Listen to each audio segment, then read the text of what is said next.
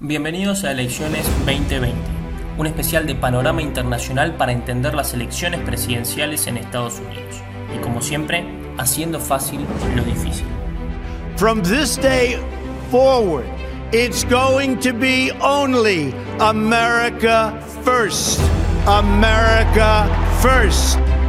This is a recession created by Donald Trump's negligence, and he is unfit for this job as a I profoundly accept this nomination for President of the United States.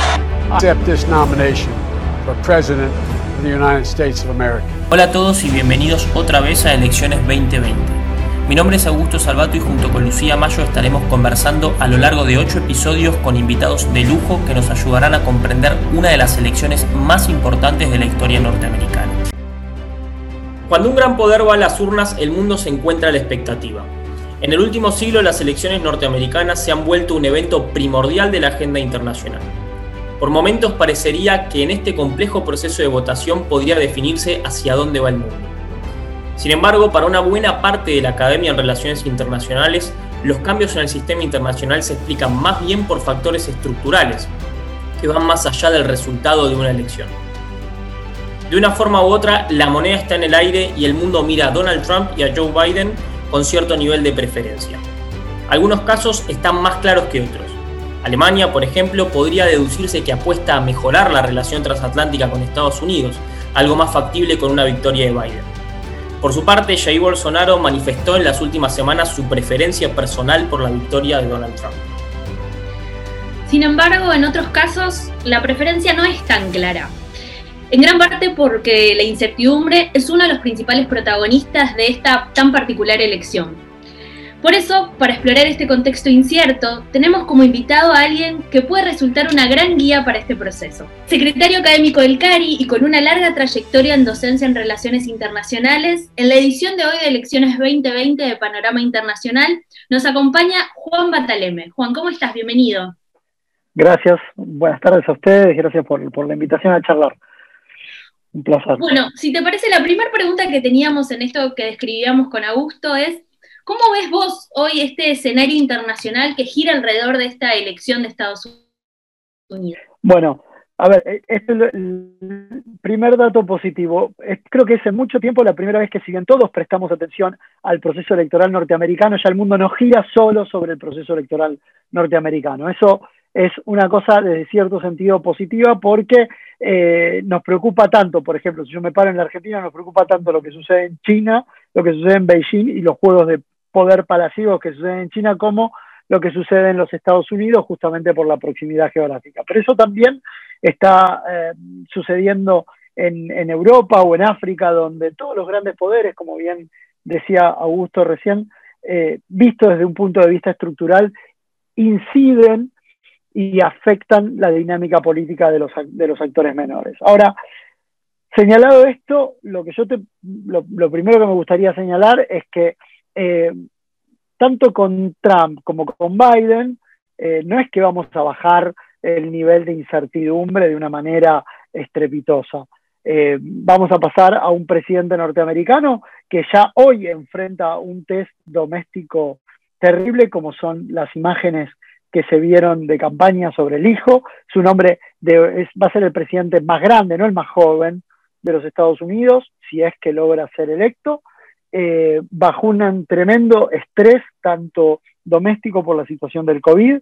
Creo que Estados Unidos, al igual que nosotros, no terminó siquiera la primera vuelta del, del COVID, sino que lo tenés que mirar por estados. Y por otro lado, eh, una situación de recuperación eh, económica necesaria eh, y además eh, todos los problemas y todas las presiones que se aparecen entre China y la India, en una China mucho más asertiva, en una Europa que mira a los Estados Unidos, pero al tiempo se plantea tener un pilar de autonomía estratégico mucho mayor, con lo cual la discusión, ya que ha planteado Trump, del rol de la OTAN es una discusión que están dispuestos a mantener los, los europeos eh, así que no es que vamos a, vamos a pasar, uy, qué suerte, el 3 de noviembre comienza una nueva etapa de, de certidumbre, sino que todo lo contrario. Yo creo que la incertidumbre se va a mover primero porque muchos dijeron ya y muchos señalan ya internamente que eh, la estrategia de Trump, aún controversial, le ha generado algunos dividendos a los Estados Unidos y que no necesariamente hay que salir corriendo a renegociar todas las cosas que Trump eh, consiguió, como por ejemplo la cuestión del NAFTA, como por ejemplo eh, esta idea de que la OTAN pague cada vez más por defensa. Así que como primer approach yo te diría que seguimos en un mundo incierto y volátil, más, ah, más allá de que venga una cara eh, más amigable, eh, dependiendo para qué, no obviamente, eh, más amigable para, para, los, para el público en general, como podría ser Biden. Juan, más adelante quiero preguntarte entonces ¿Qué sucede con países como, como, la Argentina en un contexto de incertidumbre especialmente con países con alta vulnerabilidad, como decía el caso de Argentina, pero, lo dejo para, el final, la dejo planteada para, el final esa pregunta. Eh, y, sigo en el escenario internacional. Hay una multiplicidad de ideas que se fueron desarrollando en los últimos años sobre en qué tipo de mundo estamos o cómo es el sistema internacional actual, desde la idea del mundo no polar eh, hasta la idea del G0. Algunos hablan de que estamos en una transición hacia una multipolaridad, otros hablan de una bipolaridad, una nueva guerra fría. ¿Cómo lo ves vos eh, este mundo del, 2020? Mira, el branding es súper importante en relaciones internacionales, como vos bien sabes, ¿no? Entonces, todos quieren decir que, cuál es la estructura, la estructura, ¿no? Eh, yo te diría, yo voy a seguir la escuela de Mersheimer, pero por un rato, eh, y voy a decir, mira, en realidad vos no te moviste eh, mucho de la situación en la cual nos encontramos en el 2001, excepto por brechas se acortaron. ¿Qué quiero decir con esto? Que nosotros seguimos en una multipolaridad desbalanceada. Eh, y esa multipolaridad desbalanceada se, se traduce en que Estados Unidos sigue siendo el gran offshore balance, el gran balanceador externo que el sistema tiene. Ahora bien, dicho esto, la posición estructural norteamericana ha ido achicándose cuando vos la considerás vis a vis a Rusia, vis a vis China. Entonces, eh, no es tanto en qué tipo de estructura tenemos, que ya está presente, como te digo, multipolaridad balanceada, sino los efectos que tienen el acortamiento de brechas. ¿no? Primer dato, como me he dedicado a la geopolítica, lo primero que yo veo cuando veo el Asia-Pacífico es una dinámica en esencia de poderes terrestres. Rusia, China e India son tres grandes poderes continentales, donde el grueso, el centro de sus fuerzas son en esencia eh, fuerzas terrestres. Y hay un poder naval que tiene un rol central, pero que tiene una discusión interna muy, muy grande en relación a cuánto tiempo más puede seguir sosteniendo ese rol de poder naval y de equilibrador continental eh, con la billetera que ahora tiene Estados Unidos, ¿no? De ahí la idea de articular más con Australia, de articular con Japón, de articular con la India, ¿no? Y esto es algo que le pesa a mucho, mucho a, China. Cuando vos mirás eh, la misma dinámica, ¿no? Y lo mirás, dices, bueno, pero que, acá en Argentina se comete un error garrafal que es pensar que los chinos y los rusos tienen una alianza sólida y extendida en el largo del tiempo. Yo creo que son socios por necesidad y son socios en función de los Estados Unidos. En tanto y en cuanto Estados Unidos repliegue o su huella baje, las dinámicas entre China y eh, Rusia se van a volver en lógicas de dilema de seguridad porque tienen un dilema de seguridad ellos. Yo te lo pongo en ejemplos muy concretos. Eh, Rusia y China articulan acciones militares, por ejemplo, en el Cáucaso, donde tienen intereses convergentes, y en relación a los Estados Unidos en espacios muy, muy, específicos, ¿no? Como podría ser toda la zona con Japón, de las Kuriles, y, mantenerse para ellos las líneas de comunicación navales abiertas. Pero desde el punto de vista militar, China en, el, en el Europa del Este no aparece y Rusia no llama a China a que trabajen juntos para bloquear la influencia de la OTAN en, en, Europa, en lo que sería Europa del Este. No, ahí China, ahí, perdón, Rusia actúa con bastante, con bastante soledad, ¿no? Entonces, este es un dato. El otro dato, vos querés ver una, digo vos por, por, por, por ver un ejemplo.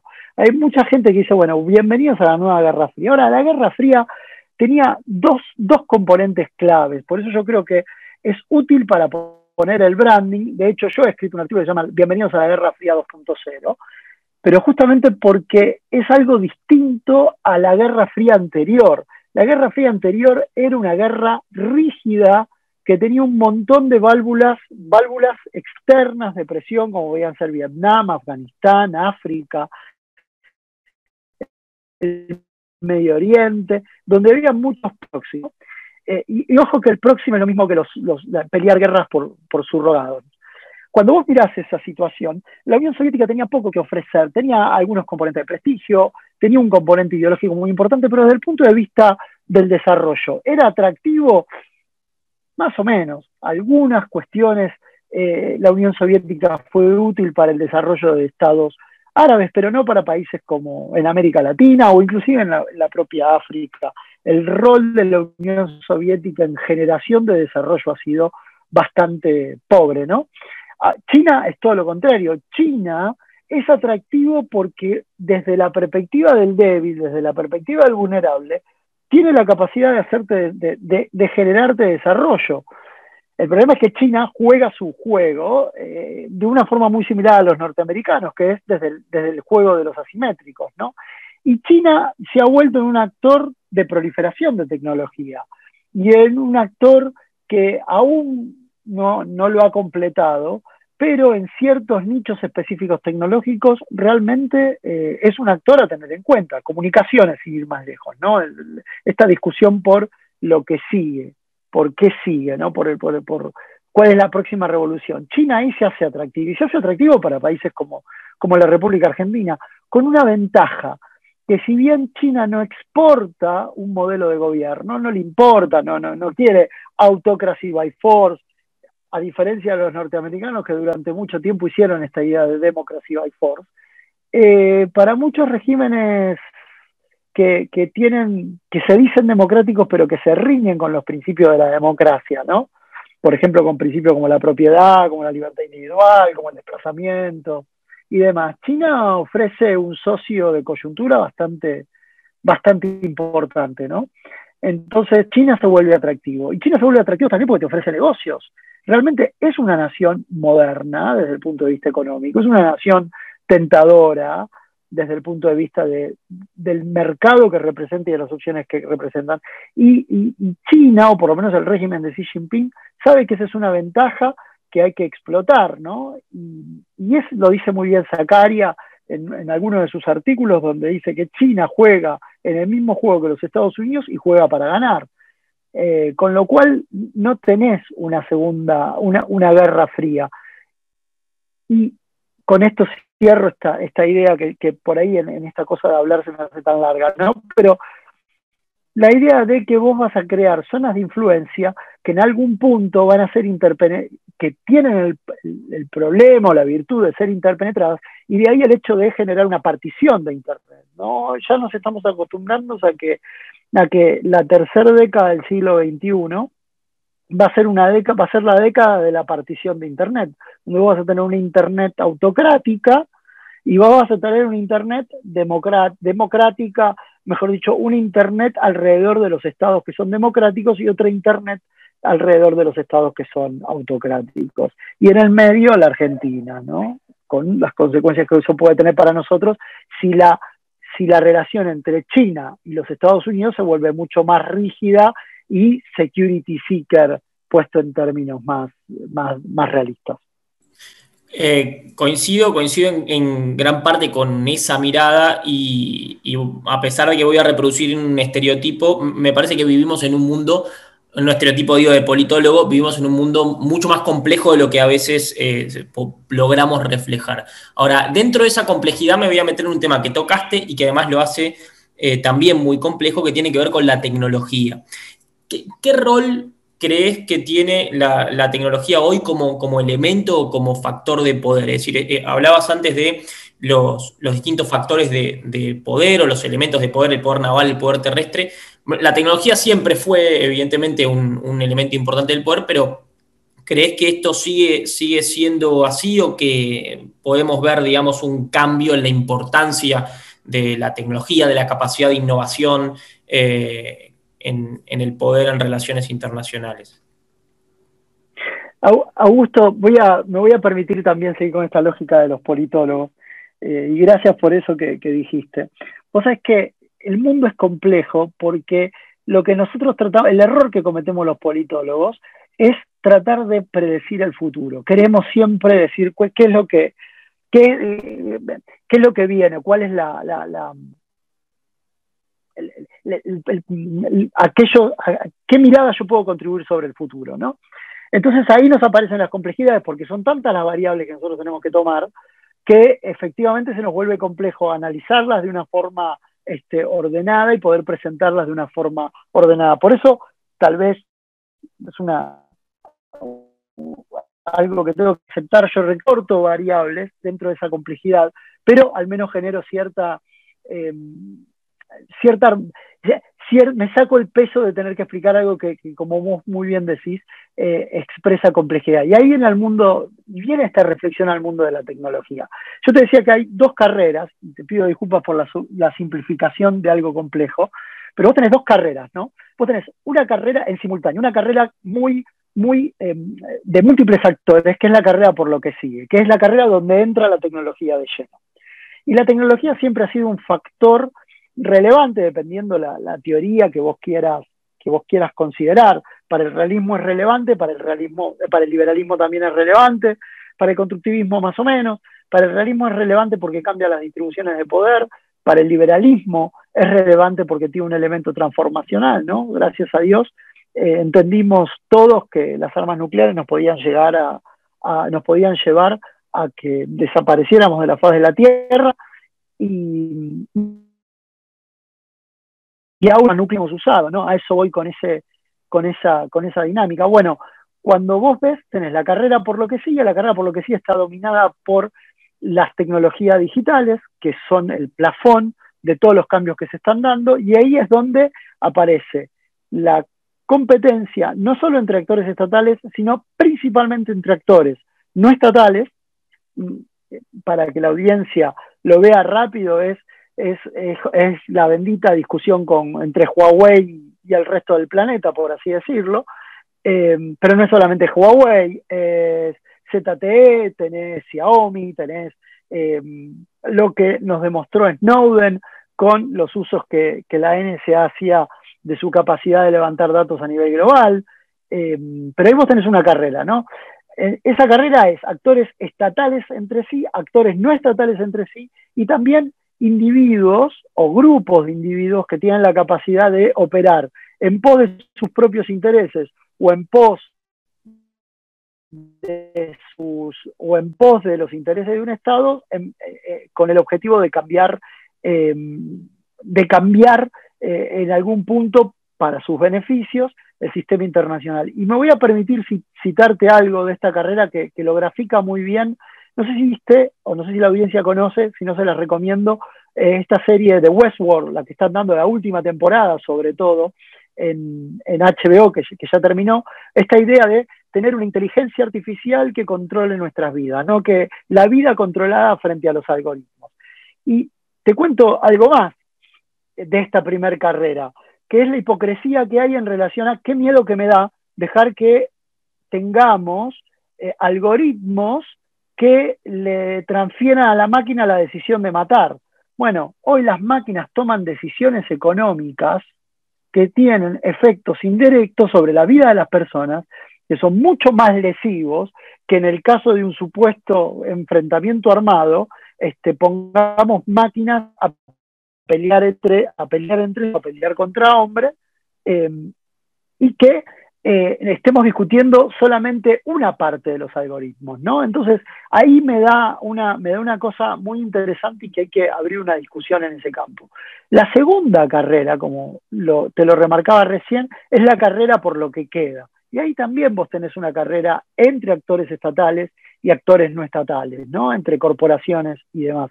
Y esas dos carreras se están dando en este momento tienen distintos impactos porque se retroalimentan unas con otras. Por ejemplo, la carrera digital, la infraestructura de la carrera digital te lleva a vos a pensar en determinados tipos de minerales que no tienen todos, Y eso este, los, los retroalimenta. Pero al mismo tiempo, esa carrera por lo que queda con actores no estatales que tienen inversiones cruzadas entre espacios de, eh, entre, entre compañías de distintos, digamos, de distinta nacionalidad. No me gusta mucho ese ejemplo, pero, pero para que se entienda rápido.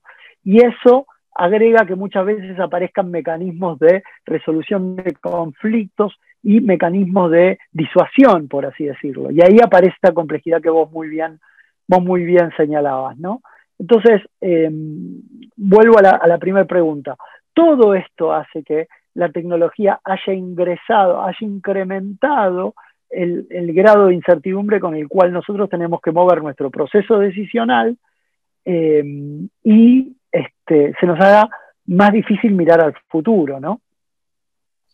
Sabes que, Juan, que cuando estabas recién planteando esto, recordaba algo que habíamos hablado en uno de los episodios anteriores con Marcelo Elizondo y hablábamos de que esta guerra entre China y Estados Unidos, que claramente son dos países que tienen muchos actores, que vos hablas de estas dos carreras, y em, planteaba que mucho de la competencia entre ellos es para establecer las nuevas reglas de juego en este sistema internacional que beneficie claramente a uno u otro en función de quién vaya ganando entre comillas. La pregunta que te quería hacer en este contexto es, en función de las elecciones norteamericanas, no es tanto que veníamos haciéndolo en otro programa, cómo sería la relación China-Estados Unidos en función del candidato que gane, sino quién crees que le conviene a China que gane, Trump o Biden. Ah, eh, está claro que a Rusia le gusta, está claro que a Rusia prefiere que gane que, que gane Trump. Y China, han salido artículos ahí en el Washington Post y han salido artículos en el Wall Street Journal en relación a eso. Yo creo que China en cierto sentido, a China le conviene que se mantenga Trump. ¿Por qué? Porque Trump es divisivo, pero no divisivo en relación a China. Con China grita, patalea, se enfrentan, eh, le arma el despelote de, le arma el despelote este, por ejemplo, de negarle los sistemas operativos a los celulares. Entonces le genera el incentivo a China a cortar y ser autónomo y tratar de construir una esfera de influencia que él está bastante, la, está construyendo y que nosotros tenemos grandes chances de terminar en esa esfera de influencia, producto de nuestra propia, de nuestra propia, nuestro propio, de nuestros propios avatares, por así decirlo, ¿no? Em, el, mayor, la mayor, el mayor beneficio que, el mayor servicio que Trump le da a China es que es divisivo internamente. Y mientras Trump sea divisivo internamente, hay menos capacidad para cohesionar la, la, la élite en pos de definir una política de largo, una neocontención en contra de China. Entonces a China, en cierto sentido, le conviene la imprudencia, la imprudencia de Trump. Una política mucho más prudente, mucho más armoniosa, generaría un consenso mayor, más sostenido y mucho más complejo para China para doblegar que, eh, eh, que el que está haciendo Trump. Aún así, aún así, fíjate que Suecia, Gran Bretaña, Alemania y los países europeos en general van a terminar entrando en la infraestructura, en la infraestructura de comunicaciones de, de, eh, los Estados Unidos occidental, ¿sí? Y le van a dejar a China negocios marginales. No es que se la van a negar completamente, le van a dar negocios marginales. Porque de vuelta son todos capitalistas y a todos les gusta hacer negocios, ¿no? Em, con lo cual la periferia se le vuelve atractiva, la periferia pobre se le vuelve atractiva a China si no fuera porque la periferia es pobre, con lo cual hay menos negocios. Em, y en eso, en eso anda la, política. Y, te quería agregar un, tema. No, el pensamiento acerca de las nuevas reglas es un pensamiento hegemónico, si vos querés, pero hegemónico en qué sentido? En Estado pone reglas. Yo te diría que nos tenemos que adaptar a que las reglas son volátiles, contingentes y en el, mejor de los casos, y todo gusto lo conoce muy bien, va a ser multi, no multi, em, ¿cómo se dice? Multiaccionista, sino múltiples partes interesadas. Van a haber reglas mucho más, eh, de, mucho más sobre áreas específicas que grandes reglas que estructuren nuestra, nuestra vida. Lo cual eso es bueno, porque te resuelve cosas puntuales, eh, dinámicas puntuales. Por ejemplo, vos no vas a tener, yo no veo que en el largo plazo, eh, en el corto plazo haya un TNP eh, para los temas digitales. Pero por ahí entre un grupo de actores se pueden poner de acuerdo cómo lidiar determinada, la proliferación de determinadas tecnologías, como por ejemplo las cuestiones de velocidad de procesamiento o toda esta nueva generación de computadores cuánticos y demás, porque tienen implicancias a la seguridad. Y ahí vos vas a encontrar ciertos espacios de certidumbre. Eso siempre y cuando los grandes jugadores, que no es solamente China y los Estados Unidos, sino son China, Estados Unidos, Rusia, Francia, Bretaña, Corea del Sur eh, y otros actores, Japón, Australia, se pongan de acuerdo en cómo quieren conducirse entre ellos. Con lo cual te genera un último problema y, me cayó la boca, que es que el gap norte-sur se va a hacer mucho más grande. ¿sí? Y ahí, ¿sabes que recomiendo leer? Una gran novela de Joe Hadelman que se llama La Paz Interminable. No La Guerra Interminable, sino la continuación que se llamó La Paz Interminable. Muy, muy interesante este planteo y además me parece que es em, fundamental eh, poder, poder hacer el ejercicio de pensar estos temas del siglo XXI, digamos, con, cabeza del siglo XXI y, no, no mirando los marcos analíticos del, del siglo XX y por eso me parece súper, súper valioso el, aporte y, la conversación. Me quedaría charlando eh, mucho más sobre este tema. Pero te hago la última y como te anticipé y además, digamos, con, esta, con esta misma reflexión, quería venir un poco a Argentina. Em, esto es una opinión personal que no, no sé si, si Lu, yo creo que Lu también la comparte, eh, me gustaría saber tu opinión, pero muchas veces la Argentina, o, de los grandes problemas de la política exterior argentina está en, la etapa o en la parte del diagnóstico, ¿no? El diagnóstico de lo que está sucediendo a nivel internacional. Ahora, con todo este diagnóstico que, venís planteando, que venimos conversando hace unos minutos, em, ¿cómo, crees que es la, situación para un país? Eh, a grandes rasgos periférico, podríamos decir, como la Argentina, eh, y que además tiene cierto componente de vulnerabilidad hacia lo que pasa en el mundo. Todos somos vulnerables a lo que pasa en el mundo, pero, pero bueno, hay, algunos que más. ¿Cómo, ¿Cómo analizas el lugar de la Argentina? Bien, el, el, problema es el siguiente. Argentina es un paciente que ha visitado 50 médicos generalistas y tiene 50 diagnósticos diagnósticos diferentes, ¿no? Entonces vos tenés dos problemas. Uno es el de diagnóstico. Todos nos encanta opinar, todos más o menos opinamos y todos tenemos la capacidad de eh, bloquearle al paciente la toma de decisiones, como sucede, habitualmente. Entonces la Argentina es un país que vive bloqueado. Y además recuerda que en algún momento anduvo bien, eh, estaba sano y andaba bien y progresaba, y este, todos creen que hay que hacer Argentina grande nuevamente, pero lo único que hemos logrado hacer como sociedad en su conjunto, con liderazgos muy pobres desde el punto de vista de la performance, no importa si de derecha e izquierda de performance han sido pobres, y en esto coincido con vos, este, la Argentina no solamente eh, está peor de salud, sino que cada vez incorpora nuevos, síntomas y nuevos problemas allá a un estado bastante calamitoso. Vos hablás del siglo XXI. Eh, y, vos pensás que la segunda mitad del siglo XX, de, perdón, la segunda mitad del siglo XXI va a estar condicionada por el 56% de niños pobres que tiene la República Argentina. En esencia, el 2050 nos encuentra dominados. ¿sí? Ese es el punto. Y eso es la carga que podemos enfrentar la generación de personas como la que venís entrevistando, que ya nosotros nos damos cuenta de que la Argentina en los próximos 20 años no es que no tiene futuro, va a tener un futuro paupérrimo. Entonces, este es el primer, el primer dato, ¿no?